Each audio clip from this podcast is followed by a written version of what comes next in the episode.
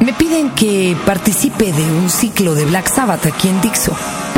Y yo debo confesar que, la verdad, yo era fan de Zeppelin, no de Sabbath. Y en esas épocas o eras de uno o eras de los otros. Era como tomar Pepsi o Coca. Normalmente no te chutabas las dos. Y simplemente a mí me parecía que a Sabbath le faltaba melodía. Háganme el favor.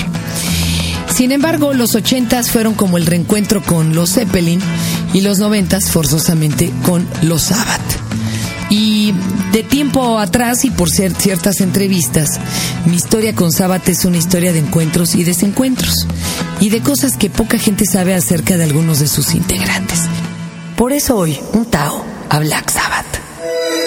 Este es el podcast de Fernanda, de Fernanda Tapia. Podcast por Dixo y Prodigy MSN. Tenía yo un novio extranjero de esos del bloque, ¿no? De, de los que estaban detrás del muro, que yo pensaba que tenía acento búlgaro y resulta que no, que el señor tenía frenillo. Entonces me decía, Ay, Fernanda, Fernanda. Y él escribía para Conecte, antes de que yo incluso lo hiciera. Y venía Ronnie James Dio eh, a una mera entrevista y a promover un disco. Todavía así como que no se abrían los conciertos. No, pues eh, su emoción era mayúscula. Se lanzó con grabadora en mano a entrevistar. Y regresó después de tres días, ¿eh? que no se paró por ningún lado y no había forma de encontrarle porque además no se usaban los celulares en ese entonces. Y me dijo, mi Fer, mi Fer, la verdad es que esa mujer lo tiene subyugado. Ronnie James Dio, bajito, con ojos de muy buena gente, por más que se vestía totalmente de piel o de cuero negro, medio pelochas pero con mata al más puro estilo el curo Hidalgo. ya tenía tonsura. Vino acompañada de una mujer eh, de pelo muy blanco y toda su atención era para ella. Eh, que si Wendy para acá, que si para allá, que si, que si ella quiere conocer las pirámides, entonces por favor cancele el metal o cual entrevista. Y sí, la verdad es que Dio en ese momento se cayó como ídolo eh, de mi ex galán porque pues, lo vio mandilón, háganme el favor, y él que era todo un machín, pues eso no podía soportar. Pasó el tiempo, mucho tiempo, y me tocó a mí entrevistarlo en La Pantera. Todavía no había conciertos. Pues bueno, para mí el, el, asombro fue totalmente al contrario, o sea, fue inversamente proporcional. Yo me emocioné de conocer a una persona tan centrada, tan educada, y que no sé yo cómo diablos podía relacionarse con la gente de Sabbath. Y yo de hecho se lo solté a rajatabla, le dije, eh, oye Ronnie, y tú siendo tan civilizado, ¿cómo diablos te puedes llevar con la gente de Sabbath? Y me dijo, bueno, la verdad es que sí son un poco neuróticos, pero eh, no hay nada que no se arregle en un bar con unas chelas. Y entonces yo me quedé pensando, con el dineral que deben de tener esos cuates, de ese nivel, pero pues, nacones como metaleros que eran, ¿dónde chingados echarán las chelas? Si fueran mexicanos, aunque fueran rockeros y nacones, con un poco de varo, seguro se iban a tomárselas al Lemostach, ¿no? Pero... o al Cíceros. Pero los ingleses, ¿qué harán? Ya saben ustedes, los millonarios de Silicon Valley pues siguen pidiendo pizza y se la comen de pie en sus cocinones de 200 mil varos. Pero, pues ya me los imagino estos discutiendo el regreso o no de Black Sabbath. Debe de ser una monserga trabajar con ellos y no con Ronnie James Dio. Y a colación viene que, este, pues en esa guerra de egos en donde además los hombres se miden los penes, los cargos y los puestos y donde el síndrome del lead singer y el síndrome del lead guitar pues siempre estarán encontrados. Este, pues viene eh, el siguiente cuento. Eh, ¿Qué pasa con Ozzy Osbourne? Este caballero que bueno, eh, mo mostró toda su humanidad en, eh, en un talk show a través de MTV en donde uno no hacía más que, híjole, compadecer a la pobre esposa. Eh, reencontrarse afectuosamente con Ozzy y vomitar al par de hijitos hígados que les tocaron, bueno, los criaron.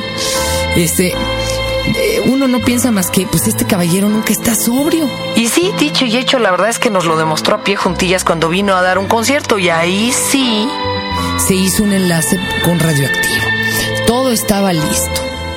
Eh, se le iba a hacer el encargo al Warpig, que era gran, pero gran, gran fanático de Sabbath. Y esta es la historia de cómo se te puede caer tu ídolo. Cuidado, ¿eh? Porque luego lo que uno más desea es conocerlos y es lo peor que puede a uno sucederle.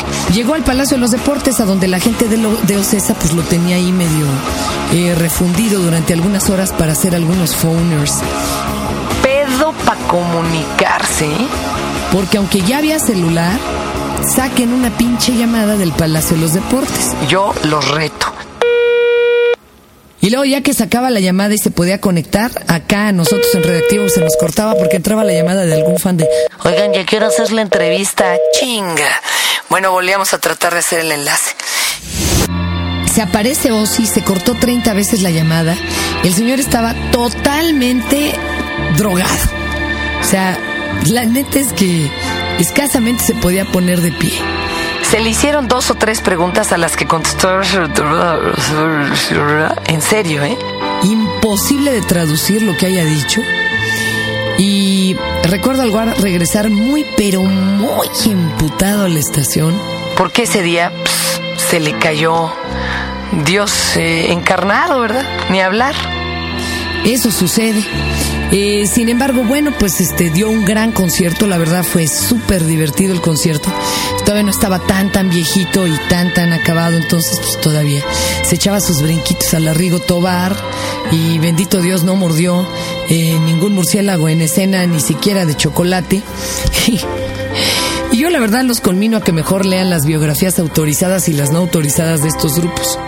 Hay una anécdota muy simpática en donde Dio comenta que estaban en un hotel eh, esperando pues, salir hacia el concierto cuando abre la puerta y se da cuenta que todo el pasillo del hotel estaba franqueado a izquierda y derecha por eh, seres, por digamos hombres, o no sabemos si eran mujeres o hombres, integrantes de tal vez alguna secta extraña de estas que se dieron en los 70, 80 eh, con túnicas blancas y moradas y todos cargando velas en las manos. Encapuchados. ¡Guau! Y estos pues como que se friquearon, cerraron la puerta y dijeron, no mames, ¿qué pedo con estos locos? Tuvieron que llamar a seguridad del hotel para que desalojara la sala. Pero esto es muy divertido porque a veces las letras ni siquiera tienen la trascendencia ni la profundidad que uno piensa. Es más el valor que el fan le da y la bola de cosas locas que alucinan con respecto a sus ídolos. Pero bueno, creadores de sueños y de pesadillas, los señores de Black Sabbath.